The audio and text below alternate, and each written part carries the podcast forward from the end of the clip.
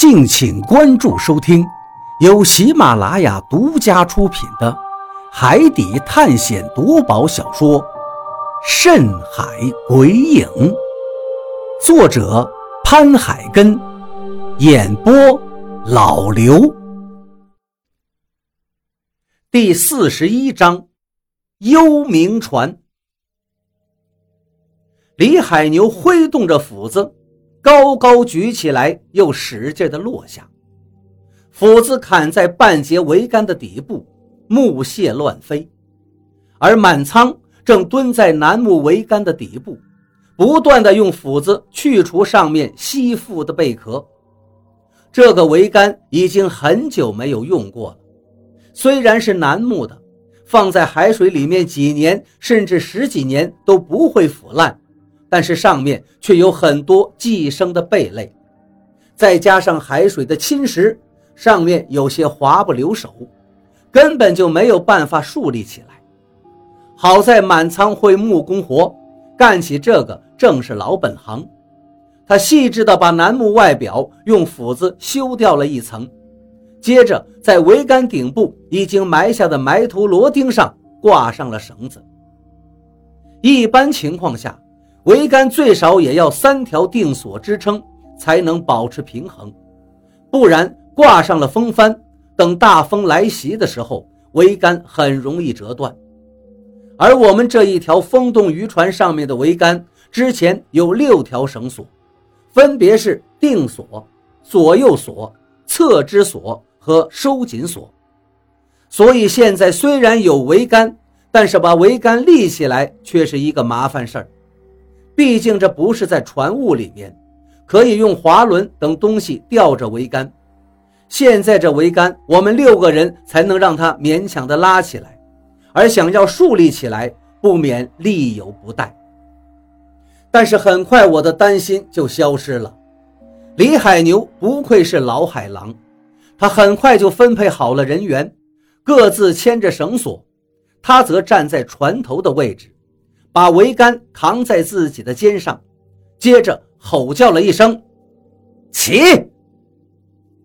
周围的人各自拉着手里的绳索，六个方向，每一个方向都有人，桅杆立刻就被立了起来。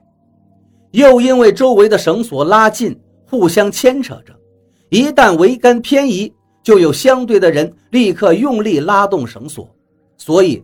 桅杆竖立的还是稳稳当当。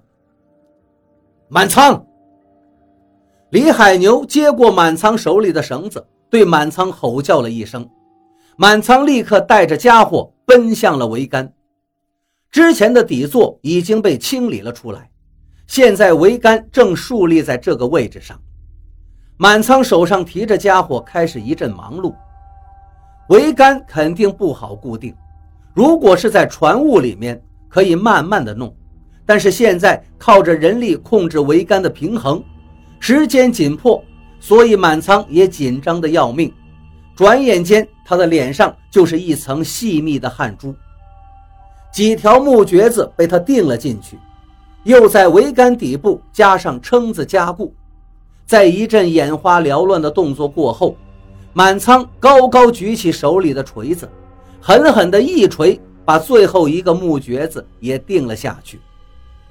要说咱老祖宗留下来的手艺的确是厉害，很多家具都不用一个钉子，完全靠木铆钉、榫子就能把木头给弄在一起，常常令人叹为观止。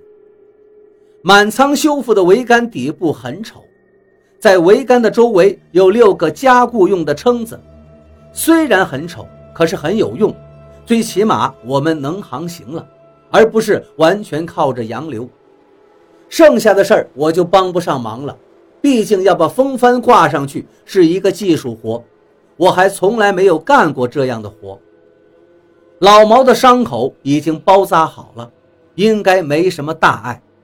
毕竟是在海里面讨生活的人，身体没那么娇贵，一点伤忍忍也就过去了。抹了一把汗水。我靠在船舷边上，这条船现在到处都是伤，有李平安弄出来的，也有风暴摧残出来的。这船如果不是二叔改造的话，我想他根本就坚持不到现在。看了看天，根本分辨不出来方向，所以我也不知道家在哪个方向。二叔也不知道现在怎么样。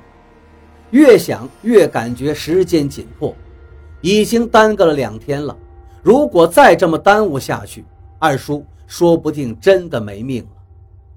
我正在心中纠结的时候，张广川的声音忽然间响起：“看，有船，有船来了！”我们有救了！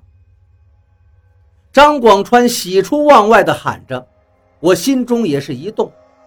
如果现在真的遇见船的话，那粮食我们最起码能弄到一点，而且既然有船，船上就有人，就能确定我们的位置。这无疑是个救命的消息。我顺着张广川说的方向看了过去，果然看见我们船尾很远的地方。有一艘黑漆漆的船，这船并没有挂帆，距离我们应该有几里的样子。有救了，有救了！天不亡我呀！张广川叫道。正在升帆的几个人听到张广川的叫声，也都放下手里的活，一股脑的围了过来。海牛哥，这下好了，有船就有救了。我们的淡水储备被破坏了，剩下的淡水也坚持不了多久。遇见了船，我们能问清楚现在所在的海域，再买点淡水和粮食，就能接着走了。老贾好一阵感慨，他刚才肯定是想说淡水的储备是被李平安破坏的，但是因为怕说出李平安的名字让李海牛伤心，所以就忽略了过去。老毛上桅杆求救。李海牛扭脸对老毛说道：“老毛点了点头。这时候来了船，所有的人精神都为之一振，连受伤的老毛也是一样。他虽然受了伤，但是这一点都不影响他上桅杆的速度。时间一分一秒的过去了。有句老话说得好：希望越大，失望就越大。所有人的心都在时间流逝中。”越来越沉重，刚才那一股喜悦的心情，现在已经消失得干干净净。老毛已经从桅杆上下来，就在刚才，后面跟着的那一艘黑漆漆的船，好像是看到了老毛的信号，和我们的距离越来越近。当他和我们只剩几百米距离的时候，船上面的舱门。几乎隐约可见了，可是这一艘船却没有一个人出来，而且就跟我们保持着这样的距离。这艘船不是很大，只是有我们这艘破旧渔船的一半大小。远处看还不觉得，近了一看不免令人失望。这艘船不远不近地跟着我们，让人有些琢磨不透，船上的人想要干什么。而鱼枪扎住的那两条鱼早已经死了，翻起了白肚。现在船只虽然是在海面上走着，速度却很慢，因为基本上是靠洋流的驱动。而后面这艘船的风帆好好的在桅杆上挂着，并且明显的能看到风帆鼓动，可是速度却一直和我们保持着平衡。有古怪。我心里立刻冒出了这么一个想法：有人吗？李海牛把手放在嘴边，对着后面的船喊了一声。后面的船上还是没有人从船舱里出来，而且那艘船很是老旧，风帆上可以看到一些密密麻麻的窟窿。这。这他娘的是鬼船！就在这时，张广川忽然颤抖的开口说道：“他的话立刻引起了一阵骚动。”